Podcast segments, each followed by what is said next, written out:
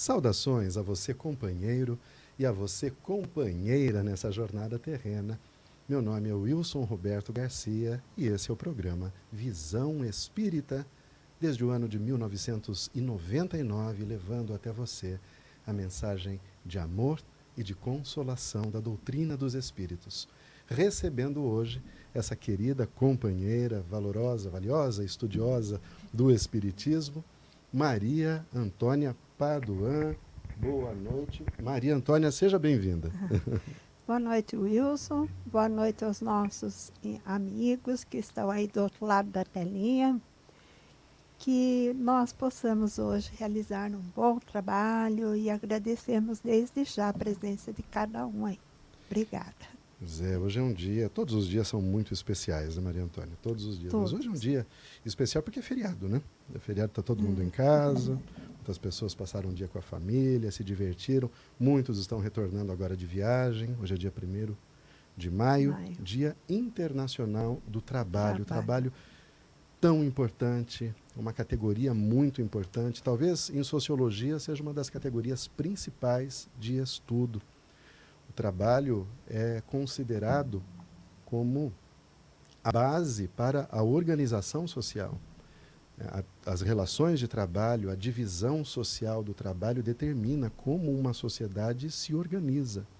Então, não é à toa que nós encontramos em O Livro dos Espíritos um capítulo todo, curto, mas um capítulo todo dedicado à lei do trabalho, em que Allan Kardec inquire, pergunta, indaga ao espírito de verdade questões relacionadas ao trabalho. Isso nos ajuda muito a entender essa importante atividade humana, não só humana, né? Porque a gente vai ver aqui que, que não, não só não é só o ser humano que trabalha, na natureza tudo trabalha, mas daqui a pouquinho a gente vai falar sobre isso.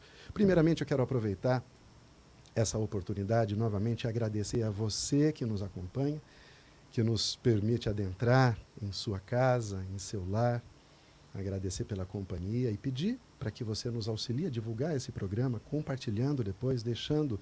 Agora, durante o programa, nós temos o chat ao vivo. Mas o meu pedido é, após o programa, quando terminar essa transmissão, você vai até o YouTube, pesquisa pelo, pelo programa, por essa edição, e clique em compartilhar, deixe um comentário ali também, isso é muito importante para que o YouTube possa mostrar esse vídeo para outras pessoas interessadas no assunto em espiritismo. Quero agradecer a vocês que têm nos auxiliado a manter o programa Visão Espírita no ar. Sabemos que é difícil, né? Desde o ano de 1999, nós sobrevivemos hoje, temos um estúdio aqui na rua, na Avenida Torquato da Silva Leitão, aqui em frente ao Clube de Campo em Piracicaba. E para manter esse estúdio, nós precisamos de equipamentos, precisamos pagar o condomínio, pagar a conexão com a internet, enfim, tudo isso é feito com o seu auxílio. Se você puder, então, continuar nos auxiliando, faça um Pix de qualquer valor para financeiro.uniãoradioweb.com.br. Lembrando que nós já ganhamos recentemente o painel que será instalado aqui, o marceneiro já foi contratado. Maria Antônia, em breve a gente vai ter um painel com uma TV aqui. A TV nós também já ganhamos, nosso amigo Luiz Pessoa Guimarães doou a televisão. E eu quero agradecer aqui especialmente ao nosso companheiro Denis Sato pela contribuição que nos permitiu adquirir essa semana também um novo computador. Sabe que o nosso computador tá, foi uma doação também de um companheiro querido, que aqui está nos auxiliando hoje, mas que não tem os pré-requisitos necessários para a nossa atividade. Nós precisamos de um computador mais potente para poder transmitir vídeos com a qualidade que o nosso, que o nosso internauta merece, né? que o nosso companheiro de estudo merece. Então, muito obrigado, Denis, pela sua doação. Foi adquirido já na sexta-feira e acreditamos que até o final dessa semana a gente esteja recebendo aí o equipamento. Vamos configurá-lo, prepará-lo e em breve teremos um equipamento novo para as nossas transmissões. Gratidão mesmo, que Deus continue abençoando a todos, a todos nós e a todos que contribuem para a realização do programa Visão Espírita. Muito bem. Quero agradecer aqui também o Sandro, Sandro Moretti. Bom dia, Sandro. Boa noite, Sandro. Boa noite, pessoal, tudo bem? Olha lá, o Sandro hoje tem uma câmera só para ele, participará conosco aqui também. Sandro Moretti que está fazendo a técnica. Estão me ouvindo hoje? Está ouvindo. Eu estou ouvindo daqui, Sandro. É. Muito bem, nosso programa hoje, como já adiantamos, é sobre trabalho. Para isso, selecionamos, Maria Antônia, um texto do Espírito Emmanuel, foi extraído da obra Roteiro, psicografada por Chico Xavier. Eu peço licença para ler, então, a glorificação do trabalho é serviço evangélico. Antecedendo a influência do Mestre, a terra era vasto latifúndio, povoado de senhores e escravos. O serviço era considerado desonra. Dominadas pelo princípio da força, as nações guardavam imensa semelhança com as tabas da comunidade primigênia. O destaque social resultava da caça.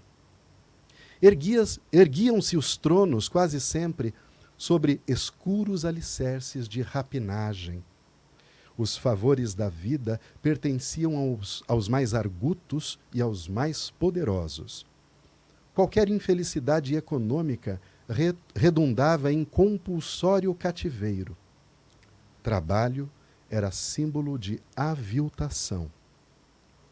Os espíritos mais nobres, na maioria das vezes, demoravam-se na subalternidade absoluta, suando e gemendo para sustentar o carro purpúreo dos opressores. Em todas as cidades pululavam escravos de todos os matizes, e somente a eles era conferido o dever de servir, como austera punição Roma imperial jazia repleta de cativos tomados ao Egito e à Grécia, à Gália e ao Ponto. Só na Revolução de Espartaco, no ano de 71 antes da era cristã, foram condenados à morte 30 mil escravos na Via Ápia, cuja única falta era aspirar ao trabalho digno em liberdade edificante. Com Jesus, no entanto, nova época surge para o mundo. O ministério do Senhor é, sobretudo, de ação e movimento. Levanta-se o Mestre com o dia e devota-se ao bem dos semelhantes pela noite adentro. Médico, não descansa no auxílio efetivo aos doentes. Professor, não se fatiga repetindo as lições juiz, exemplifica a imparcialidade e a, e a tolerância. Benfeitor, espalha sem cessar as bênçãos do amor infinito. Sábio, coloca a ciência do bem ao alcance de todos. Advogado, defende os interesses dos fracos e dos humildes. Trabalhador divino, serve a todos, sem reclamação e sem recompensa. O exemplo do Cristo é sublime e contagiante. Cada companheiro de apostolado ausenta-se mais tarde do comodismo para ajudar e ensinar em seu nome, rasgando horizontes mais vastos à compreensão da vida em regiões distantes do berço que os vira nascer. Mais tarde, em Roma, o desejo de auxílio mútuo entre os cristãos atinge inconcebíveis realizações no capítulo do trabalho. Pessoas convertidas ao Evangelho se consagram inteiramente ao serviço com o objetivo de amparar os companheiros necessitados.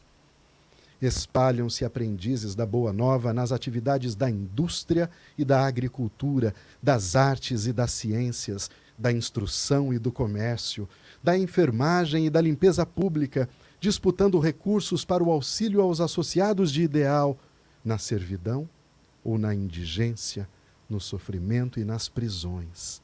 Há quem jejue por dois a três dias seguidos, a fim de economizar dinheiro para os serviços de assistência ao próximo, sob a direção do pastor. O trabalho passa então a ser interpretado por bênção divina.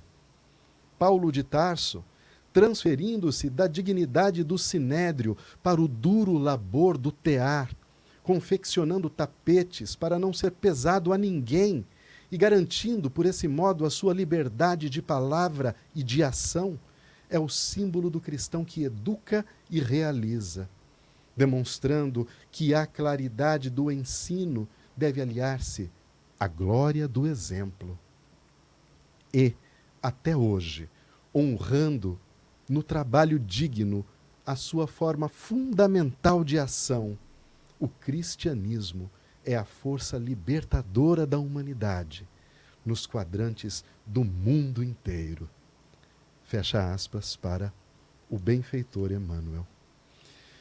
Maria Antônia Paduan, que texto é lindo, é claro. Como é, sempre, Emmanuel. Como sempre, Emmanuel. Mas eu queria, assim, para a gente começar Mas... por partes, para dissecar aqui, Sandro também, você que vai participar conosco, ele vai falar aqui que o serviço no passado era considerado desonra.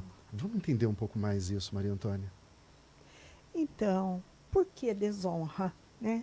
Porque, na prática, é, essa relação autoritária dos senhores e os escravos estabelecia essa especificação. Né? Qualquer ato que tivesse que o senhor, os reis, qualquer que seja aquele que tinha seus escravos, era a função dos escravos cumprirem realmente o trabalho. E se eles, por acaso, tivessem que trabalhar, eles se sentiam desonrados porque eles estavam, segundo a cabeça deles, no patamar dos escravos. Né? E, e é, é justamente o oposto. Né? Ainda bem que nós evoluímos muito, porque olha que pensamento muito vazio, né? Dizer, é. Como pode é, imaginar que o trabalho seja desonroso, pois né? É.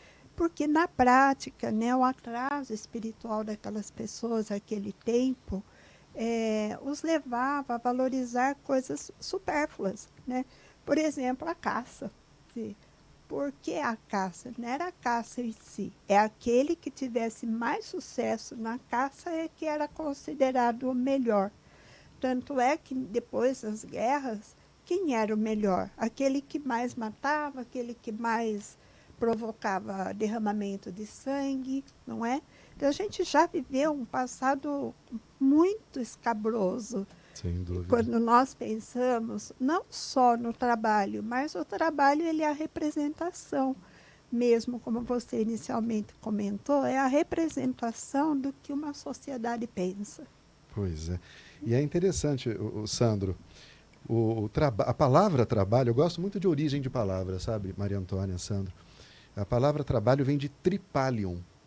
Tripalium era um instrumento de tortura formado por três paus né, amarrados ali, formando um tripé. Daí vem o tripalium, né, três pés. E a pessoa torturada, então, era amarrada nesse, nesse, nessa junção ali, e ali ela sofria as torturas. Então você veja que a palavra trabalho tem relação com tortura. Ou seja, já a gente relaciona o trabalho com algo que seja doloroso, com algo que seja que gere sofrimento. Isso a gente encontra até mesmo hoje, né, Sandro? As, as, pessoas pensam isso. É a criança que vê o pai chegando do, do serviço, às vezes suado, cansado, depois de ficar dois, duas horas no, no, numa condução, chega em casa, aí fala para o filho: olha, trabalhar é, é, uma coisa muito difícil, so, sofrimento, só o pobre trabalha e tudo mais. Aquela criança talvez já vai crescendo com essa imagem negativa do trabalho, não é, Sandro? É, eu acho que hum, o texto ele ele relata algumas coisas lá de trás que cabem muito bem nos dias atuais, né? É, a base que trabalha, né, ou, ou, a maior parte que trabalha, só, sempre reclama. Nunca está de acordo com o que está fazendo, sempre quer mais, mas não quer olhar para o. Porque é, é uma relação, né? É um, é um, toma lá da cá. Então você. É, vale quanto pesa. A gente costuma conversar muito isso. Nós somos isso, vale quanto pesa. Então, dependendo do que eu entrego, é o que eu recebo. Né? Então as pessoas não querem saber disso, querem só velhacaria, querem passar os outros para trás né? e ter vantagens para conseguir né? se livrar do trabalho e continuar vivendo aqui no mundo material. Né? Então a gente vê muito isso hoje. Então, e realmente, aquilo que você disse, né? aquele cara que chega em casa e só é, reclama de onde ele estava, trazendo sustento para sua família, vai formar um, vai crescer uma, uma, uma criança com uma opinião totalmente contrária ao trabalho. Né? E é o que a gente vê hoje na sociedade. Sabe, Maria Antônia, eu vou, vou passar para você comentar, mas é, é, interessante. O Sandro falou sobre a dignidade né, da, da, do trabalho, da gente valer o que a gente pesa. É, numa das primeiras aulas que eu tive no, no curso de Direitos Humanos, professor Adelino, maravilhosa, uma aula brilhante, aliás, de filosofia, ele nos apresenta o conceito de direitos humanos, explicando que é estendido a todos os seres humanos. E começa pela Carta da ONU dizendo que todo ser humano tem direito à dignidade. E a pergunta que ele faz é a seguinte: o que o que confere dignidade ao homem? O que torna o homem digno? O que faz valer esse direito para que todos sejam dignos? E aí a gente foi respondendo, cada um respondia uma coisa. Ah, todo, por exemplo, todos somos filhos de Deus. Então isso é um conceito de dignidade. Se todos somos filhos de Deus, somos irmãos, é um conceito de fraternidade, isso dignifica todos. Mas aí ele responde, né? E aqueles que não acreditam em Deus? Não têm direito a essa dignidade? Tem também, quer dizer, tem que ter alguma outra coisa. E aí, é claro, a gente vai, depois de citar muitas alternativas ali, entre elas, hoje a gente sabe que a dignidade é muitas vezes atribuída a poucos, aqueles que são bem-nascidos ou aqueles que possuem posse, têm mais dignidade do que outros. Mas aí alguém disse: o trabalho. O trabalho dignifica o homem. Essa frase é, do, é de Max Weber, considerado um dos pais da sociologia a frase famosa que a gente escuta, o trabalho dignifica o homem, ou seja, o trabalho torna o homem digno. O trabalho torna o homem respeitável. E a pergunta vale ainda nesse ponto. E aqueles que não trabalham? Como fica? Mas qual trabalho que, que dignifica o homem? Que tipo de trabalho? E para passar para você, eu quero que você comente isso. Eu trouxe aqui um trecho de uma letra. Eu vinha para cá Aí a música começou a tocar na minha cabeça. música do Gonzaguinha, chamado, acho que vocês conhecem, Guerreiro Menino, um homem também chora. Tem uma, um, uma parte da música que ele diz o, ele diz o seguinte, olha. Ah, aqui. O homem se humilha, se castram o seu sonho. Seu sonho é a sua vida, e vida é trabalho. E sem o seu trabalho, um homem não tem honra, e sem a sua honra se morre, se mata. Maria Antônia. Caramba, né? Os trocadilhos dele. Mas olha, essa ideia de que o homem ele ele é digno pelo trabalho faz sentido.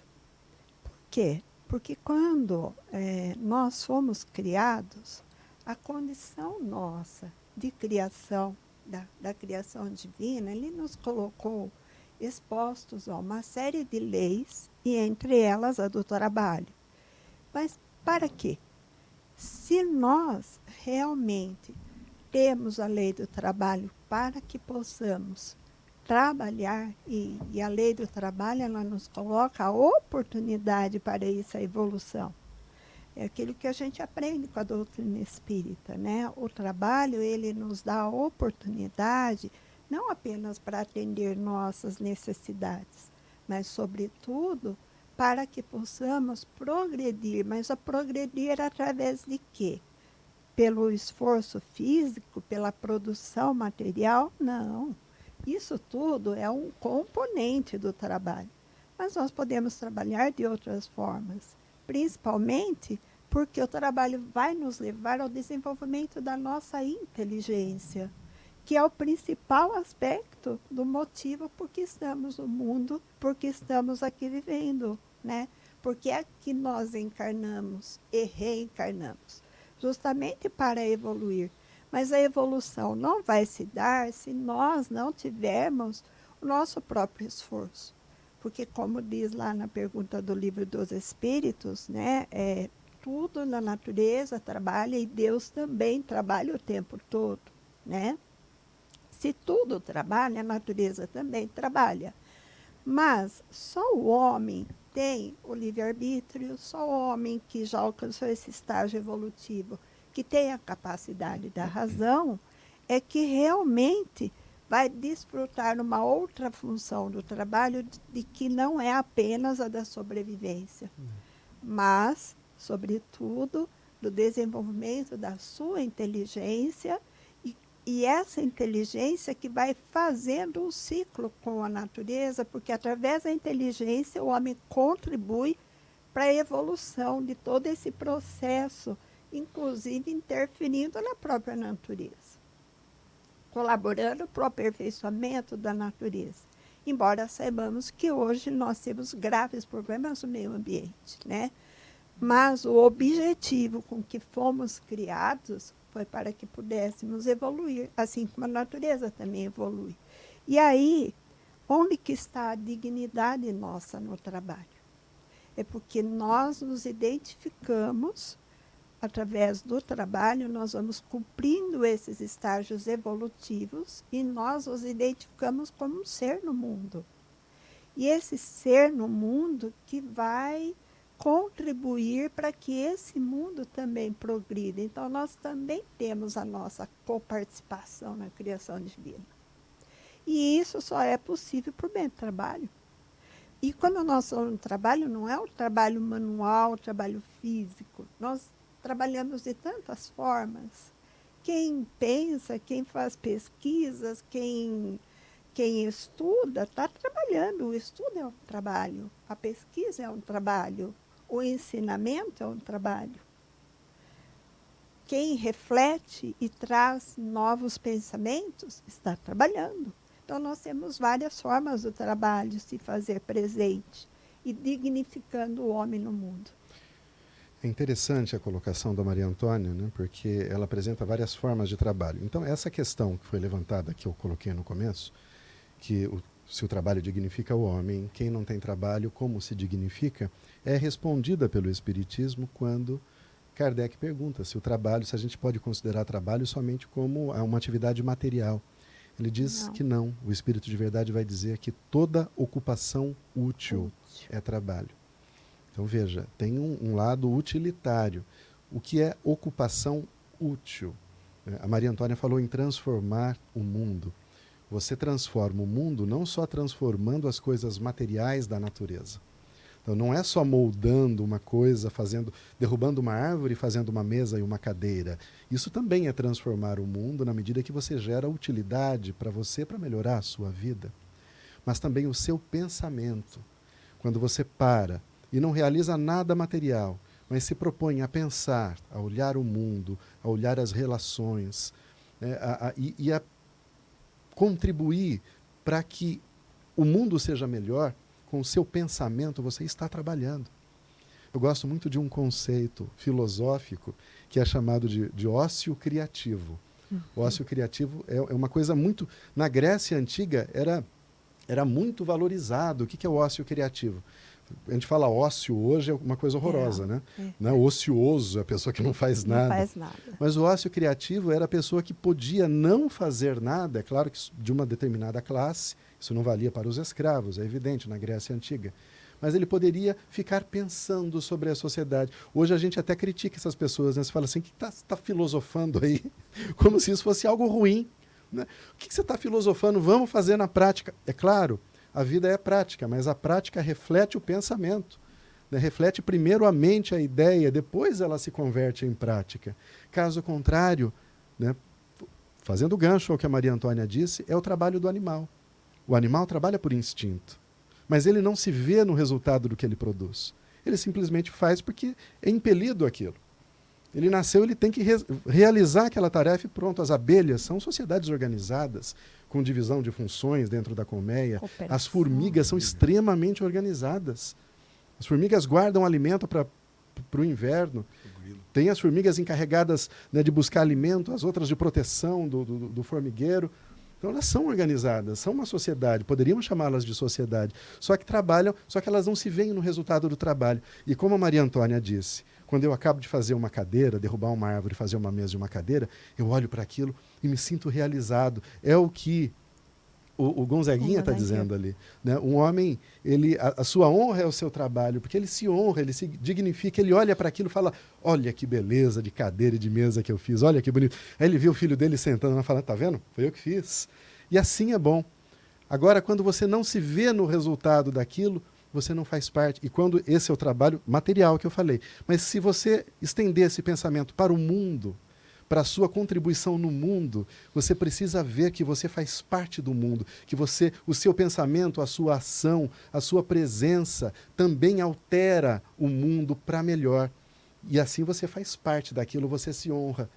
Por isso que tantas pessoas não se veem, não se sentem parte de nada. Essas perdem a dignidade. Lhes é tirada a dignidade do trabalho. Sandro, e, e, quando a gente fala em trabalho e dignidade, é claro, a gente fala também das questões materiais, das necessidades materiais.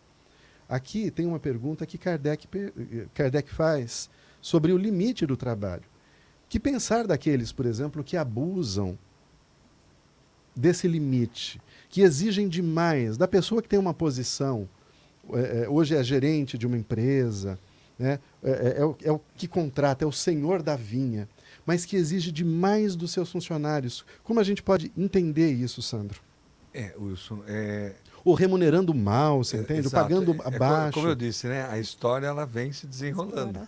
E, mas os acontecimentos são os mesmos, só mudam o, o nome. Né? Ou é, os atores. Os atores, exatamente. os atores eu acho que não, porque são os mesmos. Eles, a gente vem reencarnando. Eles tocam de roupa. Exato. Eles de roupa. É, mas é exatamente o que você disse. Essa falta de entendimento, esse orgulho e egoísmo fazem com que as, algumas camadas sejam mais oprimidas. Né? E aí vem as, uh, né? as reclamações normais, as reclamações é, sem sentido, mas ainda existem, como lá atrás. E conforme vocês vinham fazendo as, as, os comentários, eu vim lembrando, né?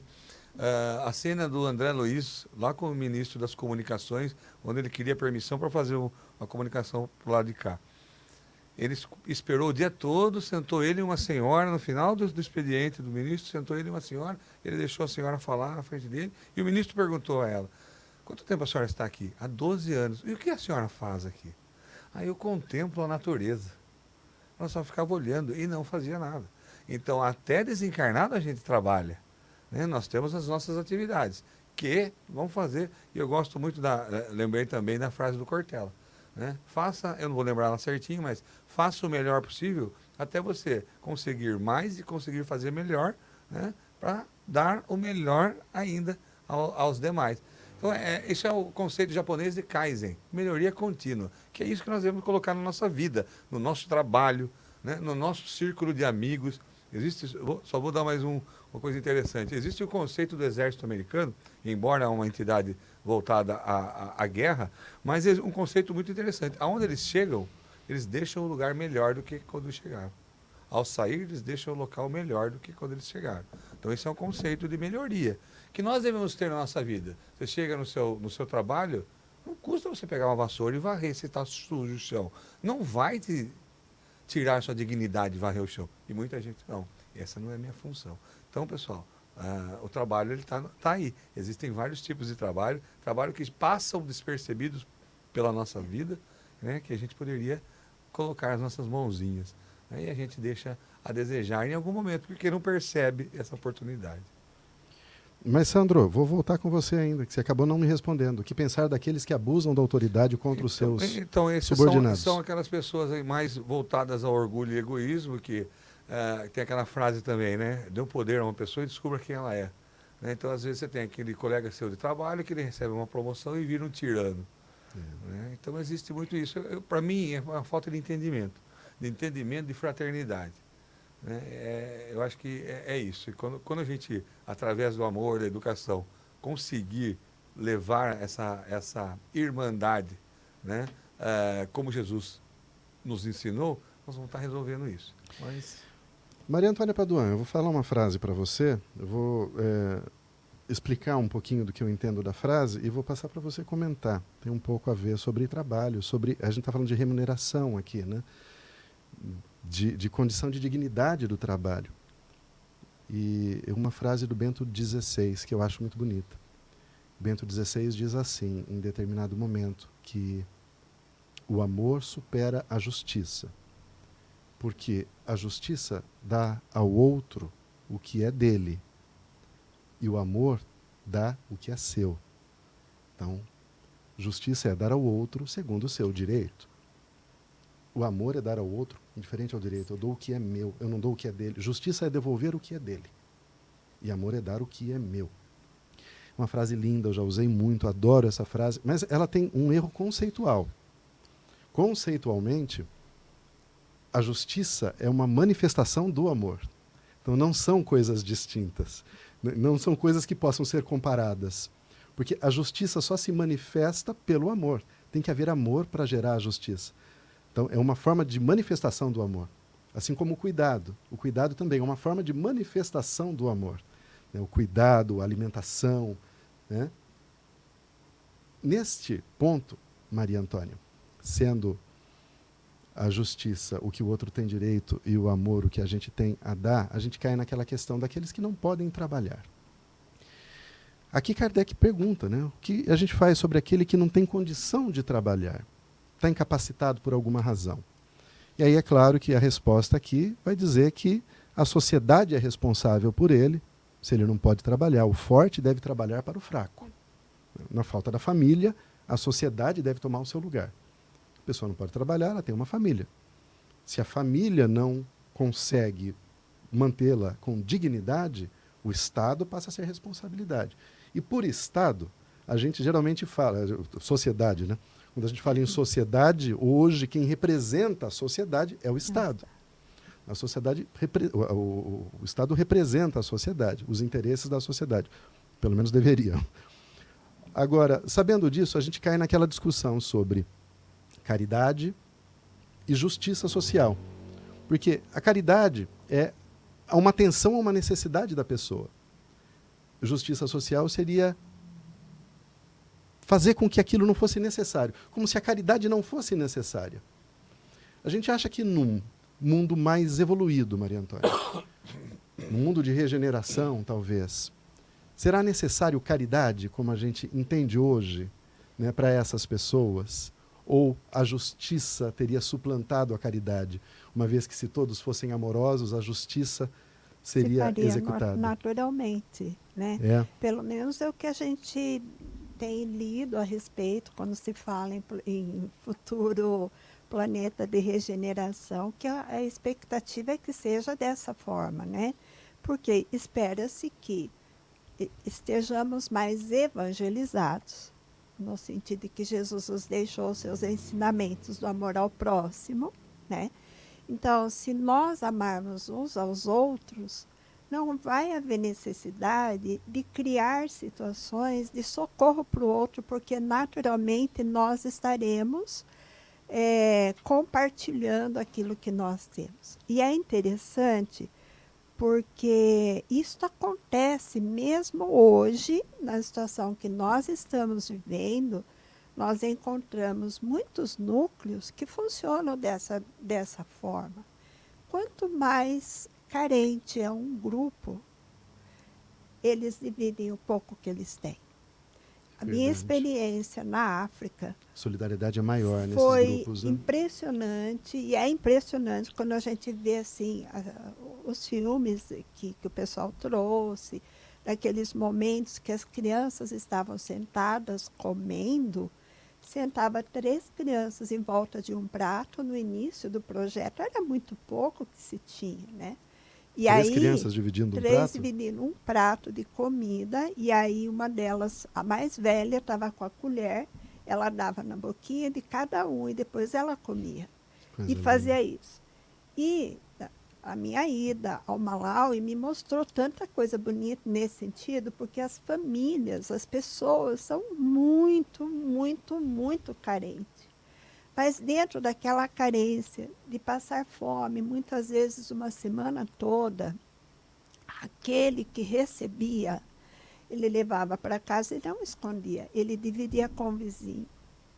Então ele não ia guardar comida para comer na próxima semana, mas ele dividia com aqueles mais próximos ali e todos comiam, pelo menos comiam naquele dia. Então, essa postura de solidariedade é muito forte entre esses africanos mais carentes.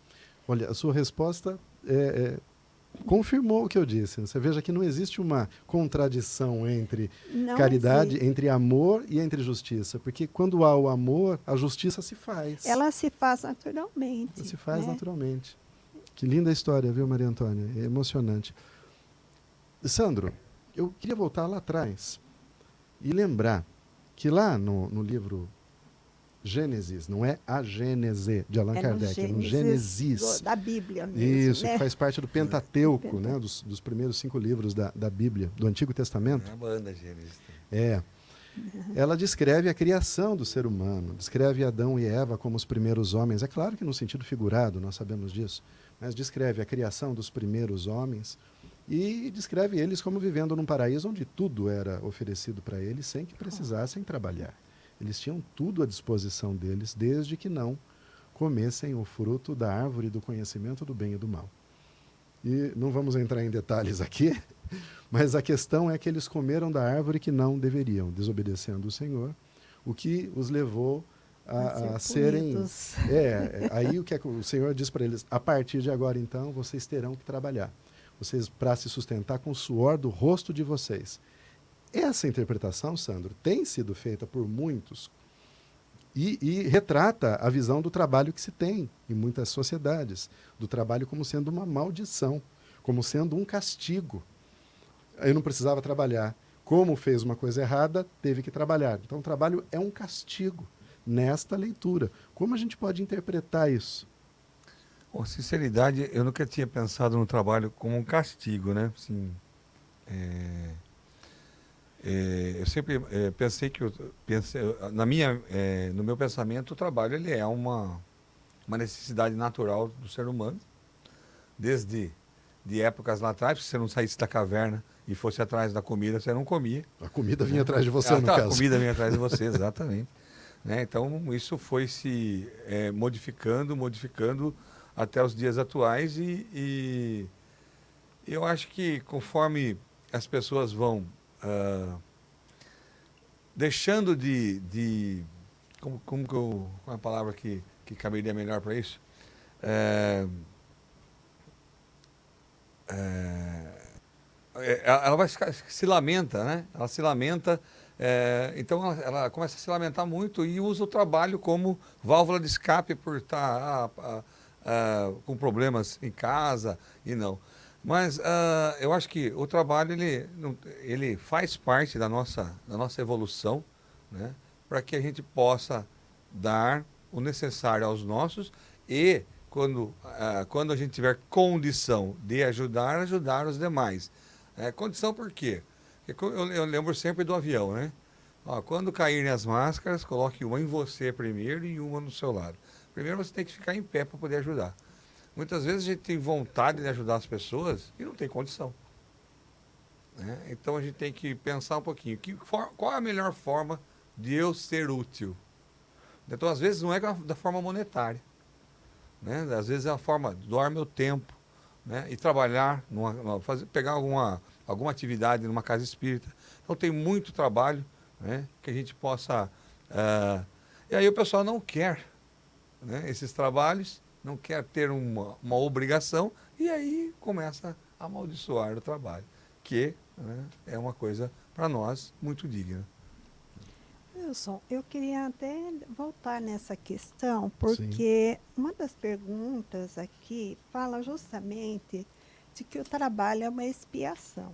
Sim, e eu fui é. tentar entender Eu essa questão, é, porque tem muita relação com essa questão que Diz que ao mesmo gente, tempo é uma né? expiação, né? Ele também é uma expiação. E aí eu fiquei refletindo por que é uma expiação, né? E aí eu pensei, pensei. Você veja que E- cada programa a gente vai, a gente lê de novo, né? Então, Hum. para fazer esse programa, eu fui ler isso daí também. E esse, esse é um ponto que me chamou a atenção, Maria Antônia. Você vê que coisa. Porque assim, eu fui procurar, inclusive, o sentido de expiação. E Aham. assim, é o meio usado para purificar-se das faltas cometidas. Purgação. né? Mas se nós, veja bem, se nós não cometemos falta porque estamos em processo evolutivo, quer dizer, até dá para entender que muitas vezes nós reencarnamos e vamos ter que enfrentar determinadas experiências que nos levam a um determinado trabalho muito pesado. Imagine a gente reencarnar num setor que vai trabalhar com mina debaixo da terra.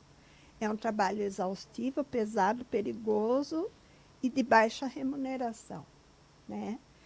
Pode ser que seja realmente para aquele indivíduo que não soube em vidas passadas dar o valor para o trabalho, dele ter que enfrentar este trabalho.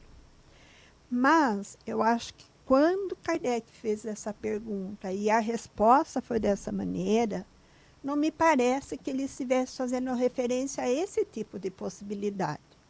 Mas que talvez expiação significa, e agora eu queria conferir isso, ver o que, que vocês acham, né? E, e os nossos internautas que estão também nos ouvindo, porque eu fiquei pensando, se nós temos que progredir, o que nos leva ao progresso é o trabalho tanto do ponto de vista material quanto do ponto de vista, porque o trabalho vai nos dar não só as condições de obter nossa sobrevivência, de colaborar no plano material, mas nos dá a oportunidade do relacionamento, de estabelecer relações com os superiores e com os, os que estão ao nosso lado e isso nos gera a oportunidade de desenvolvimento do nosso, da nossa moral, do nosso intelecto, de vários elementos. E esse desenvolver tem um preço.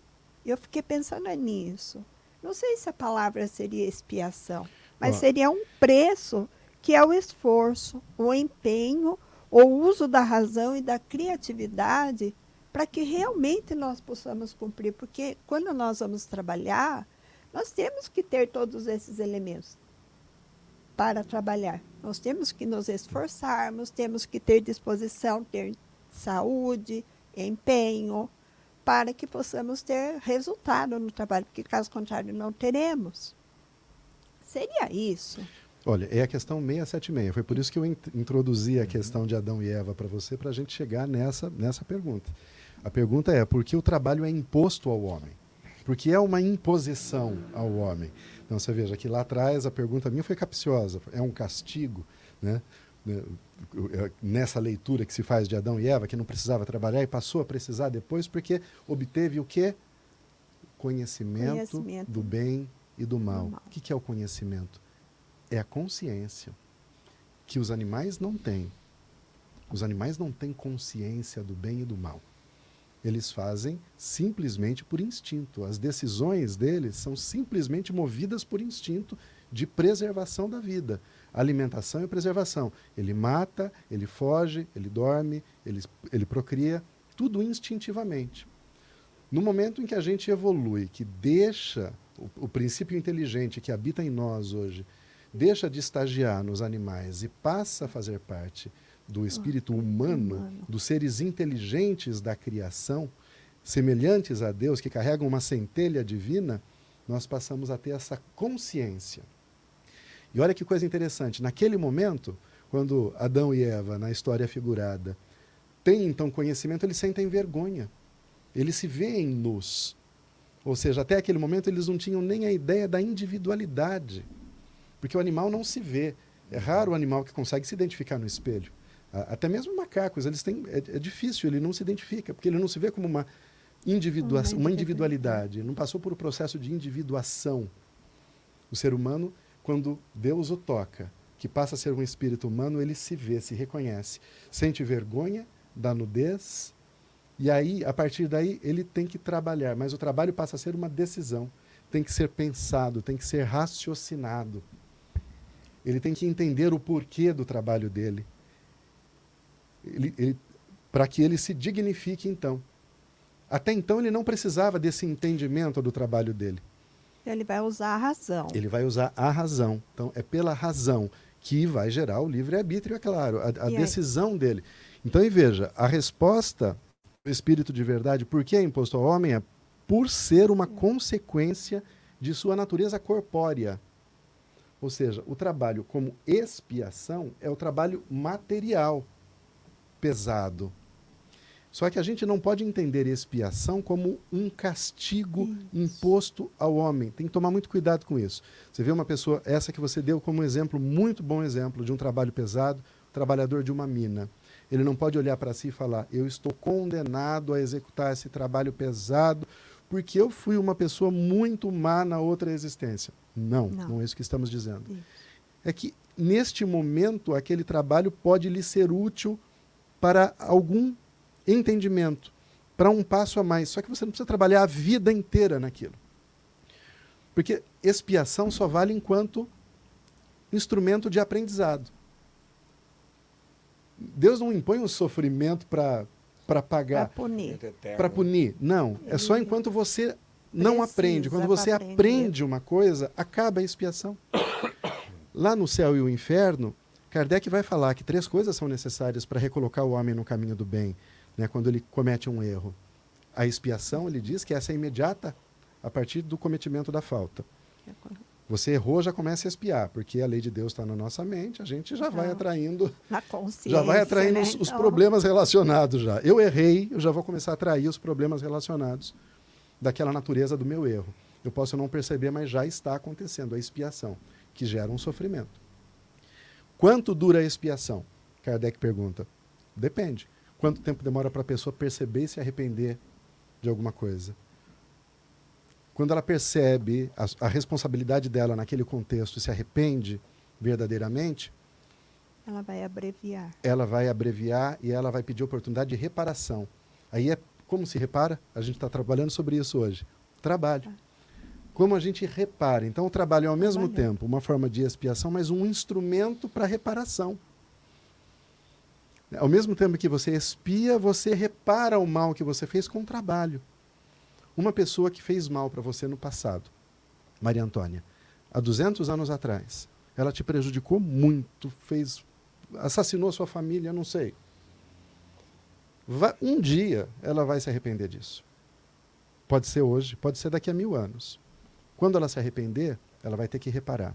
Ela vai pedir a Deus, me dê oportunidade de reparar o mal que eu fiz para Maria Antônia. E aí o que, que vai acontecer? Ela vai cruzar o teu caminho. Ela vai ser o benfeitor seu, que vai estender a mão para você, que vai abrir uma porta, arrumar um emprego, ajudar a cuidar do, do, da sua filha, da sua família. Vai ser. Isso é tão lindo. E é pelo trabalho que ela vai fazer isso, porque ela vem trabalhar, oferecer o trabalho dela para você. Olha como isso é lindo. Um inimigo do passado, né? o que te prejudicou, um verdugo do passado, que um dia será o seu benfeitor espiritual, pelo trabalho. E assim, quando a gente se vê nessa posição, você pensa: Deus, em que eu posso trabalhar hoje para reparar o mal que eu fiz? Que eu não sei qual foi. Por que, que a gente não sabe, Maria Antônia? Né? Não pode saber, senão a gente soubesse. vai voltar lá naqueles sentimentos. Ah, já travava já lá, né? no, no, mesmo lugar. A gente não vai aproveitar a oportunidade, né? naturalmente. Tá. Se a gente soubesse, né, o, talvez, o, o, a extensão do nosso comprometimento, imagina, Sandro. Você queria saber, Sandro? Não. Então, você não aconselha a fazer uma regressão, então, não. Sandro? Não. não. Mas, Sandro, nas regressões, todo mundo foi Cleópatra, se fosse mulher, foi Alexandre o Grande, quando é homem. Eu não fui. Não? Mas Maria... é interessante essa, essa, esse raciocínio, essa colocação que você fez agora. Porque eu fiquei pensando nisso. Que, é, não, que, que assim, sentido tem da expiação, né? Me chamou muita então, atenção isso, que ele colocou o trabalho como uma expiação. A gente vive falando, não, o trabalho é uma dádiva, o trabalho é uma bênção. Aqui ele fala, o trabalho é uma expiação. Opa, peraí, como? Né? Porque no sentido corpóreo, no sentido corpóreo, ou seja, no sentido material, no sentido material mesmo do, do, do, trabalho. O trabalho, o exemplo que você deu, o trabalho ser mais duro, ser mais pesado. Às vezes o corpo precisa sentir para que o espírito possa ser dominado. É, às vezes, não, veja, isso não é um incentivo ao sofrimento, à dor, porque senão vai levar ao silício. Não é regra, né? Que as pessoas de é. antigamente né, se autoflagelavam. Pra, não é isso que a gente está dizendo. Mas o trabalho né, faz. Poxa, Leva Nestório. É, né? Nestório, não foi? Que é a segunda encarnação de Emmanuel, do livro ah, 50 anos 50 depois. anos depois. Ele nasceu como um escravo, um escravizado. Não se usa hoje mais a palavra escravo, se usa escravizado. Porque não é uma condição, é uma, é, é uma imposição. Né? A, a, escravização é uma imposição. Não é, não é natural né? o nascimento nessa condição. Ele nasce na, na, na condição de de escravo. Ele que tinha sido um senador romano, mas era uma pessoa de grande inteligência, que inclusive é, é, educou né, o filho de um, de, um, de um senador também, eu acho, de uma pessoa da alta classe da alta romana. Classe. Né? Mas, enfim, nós temos os trabalhos que são os trabalhos considerados mais elevados, né, Maria Antônia? Ainda na nossa sociedade, não tem? E tem os trabalhos que são considerados inferiores. Existe isso mesmo, Maria Antônia? Os trabalhos intelectuais, né, os pensadores nas academias, e os trabalhos inferiores, aquelas pessoas nas fábricas, no chão de fábrica. Existe trabalho superior e inferior, Maria Antônia? Não. Infelizmente, a sociedade que cria esse conceito. Isso é uma criação social mesmo, né? É, o ser humano, né, com seus desvios, com a sua... É, devido a esse próprio progresso evolutivo do espírito, né, aqueles que estão mais atrasados e que usam mais o autoritarismo, ou até mesmo aqueles que se colocam no processo de reflexão, mas é, é faz reflexões errôneas, pode levar a essa concepção errada, né? E essa concepção, na verdade, é absolutamente errada, porque todo trabalho ele é digno, não existe o trabalho superior e inferior. Isso me fez lembrar muito agora nessa época, nesses dois anos de pandemia e do Covid, eu fiquei pensando muito nisso. Porque se não fossem realmente o esforço intelectual dos cientistas, talvez nós não estivéssemos no estágio em que nós estamos. Um trabalho maravilhoso, né, controlar né, o Covid. Sem dúvida. Porém, veja bem, se cada um não fizesse a sua parte e se o trabalho sanitário de cada região não houvesse atuado, também não, não adiantava nada ter vacina, não adiantaria nada todo esse esforço que foi feito, né? Então, é, tudo tem sua razão de ser. Então, e quando eu penso, quando a gente pensa nessa classificação, me deixa assim muito chateada, assim, muito me triste, aborrece né? muito. É. Porque quando eu penso, por exemplo, os meninos que são garis, que todas as semanas, praticamente dia sim, dia não, passam na nossa porta carregando aqueles lixos, aqueles sacos mal cheirosos. Maria Antônia, eu tive uma experiência esses dias, eu me senti Nossa. tão mal. Eu parei com o carro atrás, o carro, o carro da coleta de lixo estava parado na minha frente, eles estavam trabalhando e recolhendo.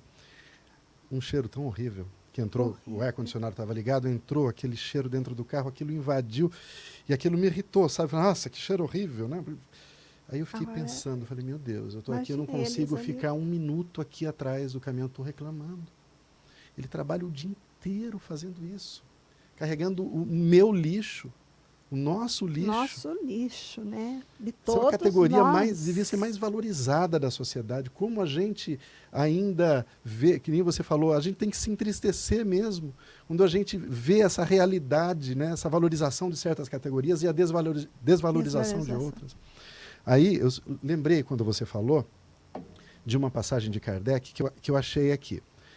Ele, Kardec diz o seguinte na questão 886: apresente-se uma pessoa rica e todas as atenções e deferências lhe são dispensadas. Se for pobre, toda a gente como que entende que não precisa preocupar-se com ela.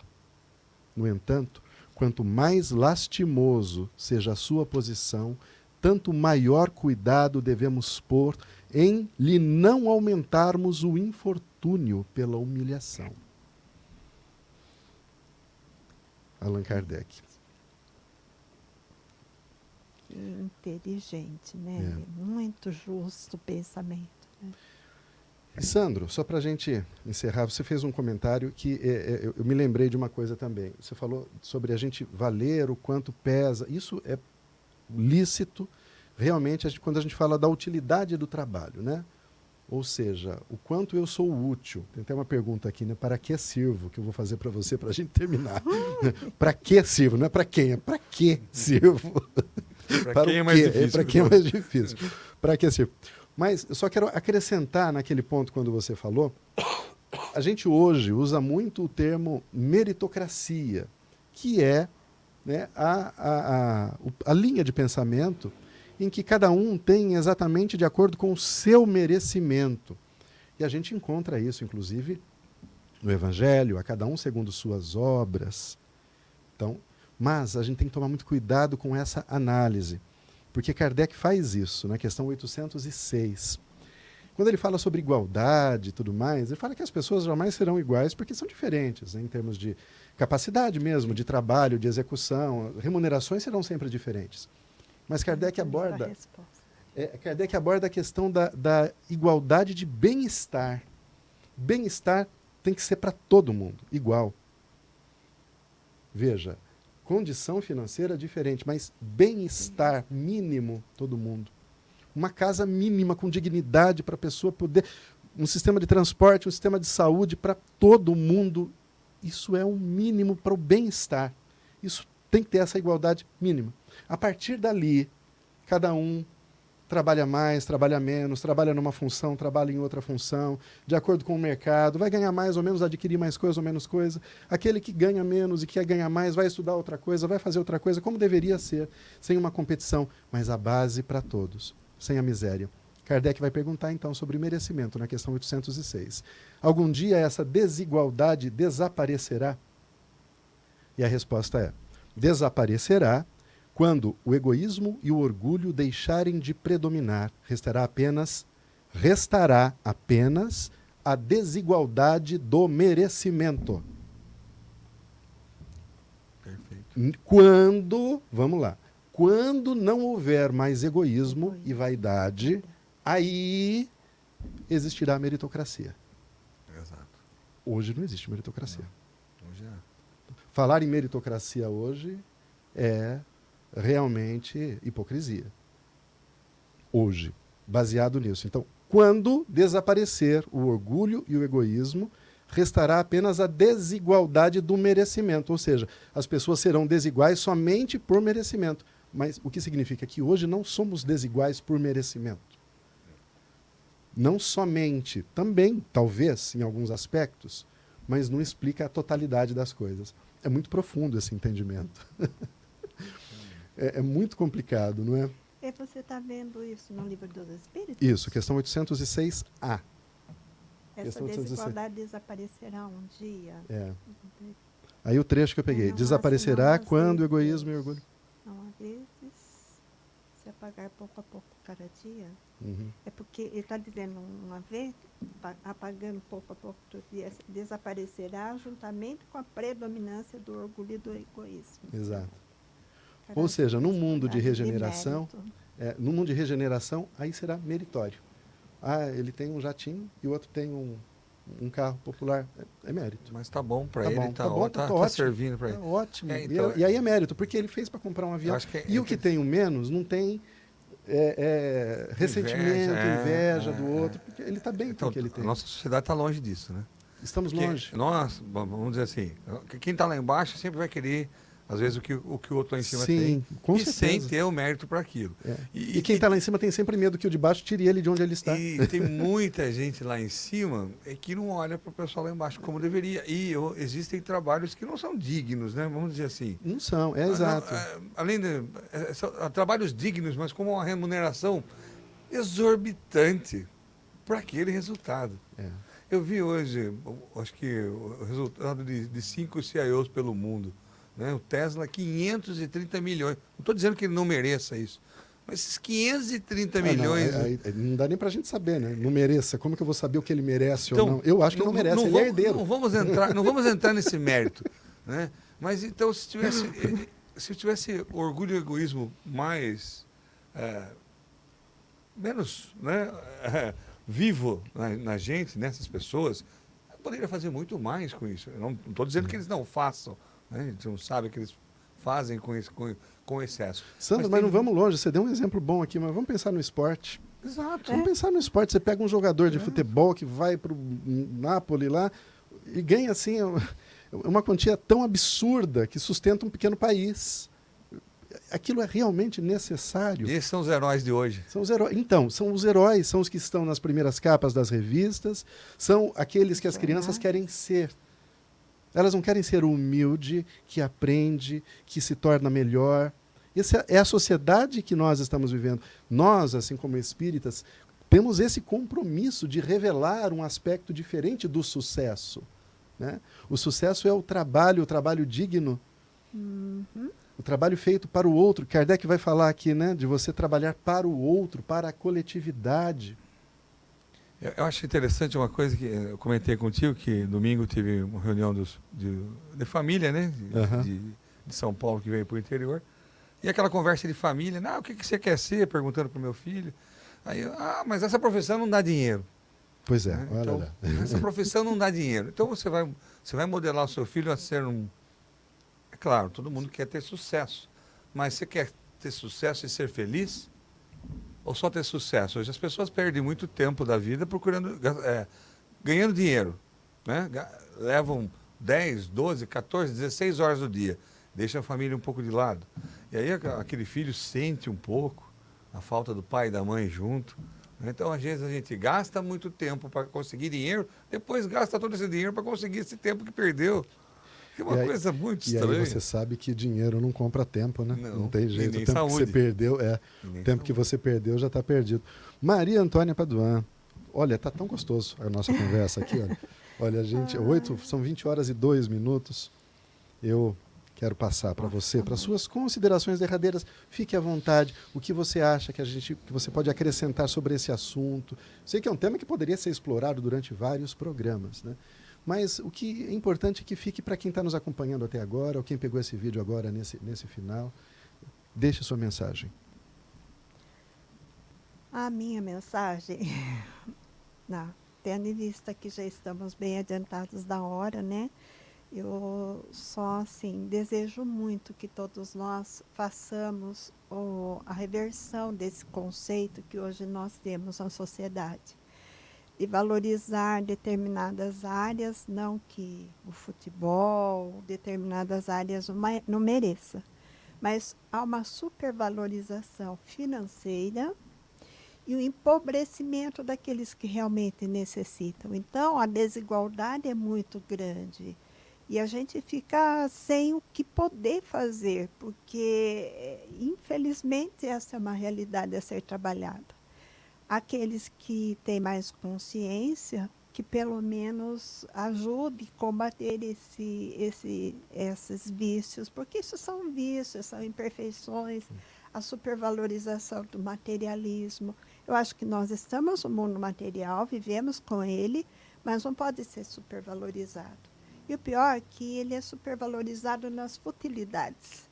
Não é naquilo que realmente é importante. E é engraçado o que você disse, né, Maria Antônia? Porque a gente está aqui justamente para se desmaterializar. né? Os mundos superiores são desmaterializados. O trabalho. Kardec vai perguntar sobre o trabalho nos mundos superiores e a resposta é que é diferente do nosso mundo porque não tem a matéria densa que tem aqui. Então é um trabalho de natureza diferente. E a gente vem aqui né, e se apega justamente à matéria. A gente quer a matéria para a gente, né, Maria Antônia? A gente quer tomar conta, né? É. A gente fica tão viciado com essa bandida dessa matéria que a gente quer ser proprietário dela, quando na verdade nos é emprestado. Porque a hora que a gente tiver que voltar não vai levar nada disso aqui, não é? E daí a gente acaba caindo nesse processo da injustiça social mesmo. né? Então cabe a nós espíritas que já temos mais condição de, de, de estudar. Eu acho que o que está faltando para nós espíritas é mais coragem para fazer essas reflexões. Fazer os enfrentamentos mesmo, fazer uma das coisas que. é, talvez. É isso mesmo. Exatamente. Uma, eu vi uma, uma frase outro dia, eu achei muito interessante. Foi num filme, uma cena de um filme. O rapaz falou para o outro: Você pode amar o seu carro quanto você quiser. O único problema é que ele não vai te amar de volta. É, eu lembrei porque você disse que nós não levamos isso. Nós levamos o que com a gente? O amor. Só que temos dentro O amor que damos e o alma. amor que recebemos. Isso é importante, porque é isso que nos importa. Isso vai conosco. Isso vai compor o que nós seremos amanhã. Não o nosso carro, a nossa casa, As coisas que nós conquista- conquistamos para a nossa alma, né? para nossa Na alma. nossa conduta, na no- na nossas, nas nossas relações interpessoais, né? Maria Antônia Paduan, muito obrigado novamente por sua participação. Eu que agradeço. Desejo Foi para muito você. gostoso o assunto de hoje. Foi muito bom, sem dúvida alguma. Dia 1 de maio do ano de 2023, Dia Internacional do Trabalho. Agradecemos a sua presença. Obrigada. Sandro Moretti, agradecemos também o seu trabalho na técnica, a sua presença, participação. Né? E você que nos acompanha sempre, muito obrigado novamente. Reiteramos o pedido, se você ainda não se inscreveu, inscreva-se no canal da Use Piracicaba, compartilhe esse vídeo, né? mande para os seus amigos, deixe seu comentário, isso é muito importante para que ele possa alcançar outros corações que dele necessitam. Rogamos a Deus e aos benfeitores espirituais que continuem cuidando de nós para que possamos fazer o enfrentamento, enfrentar as dificuldades desta vida com dignidade, que possamos trabalhar com dignidade para a nossa inteligência e para tornar o mundo melhor. Até o nosso próximo encontro.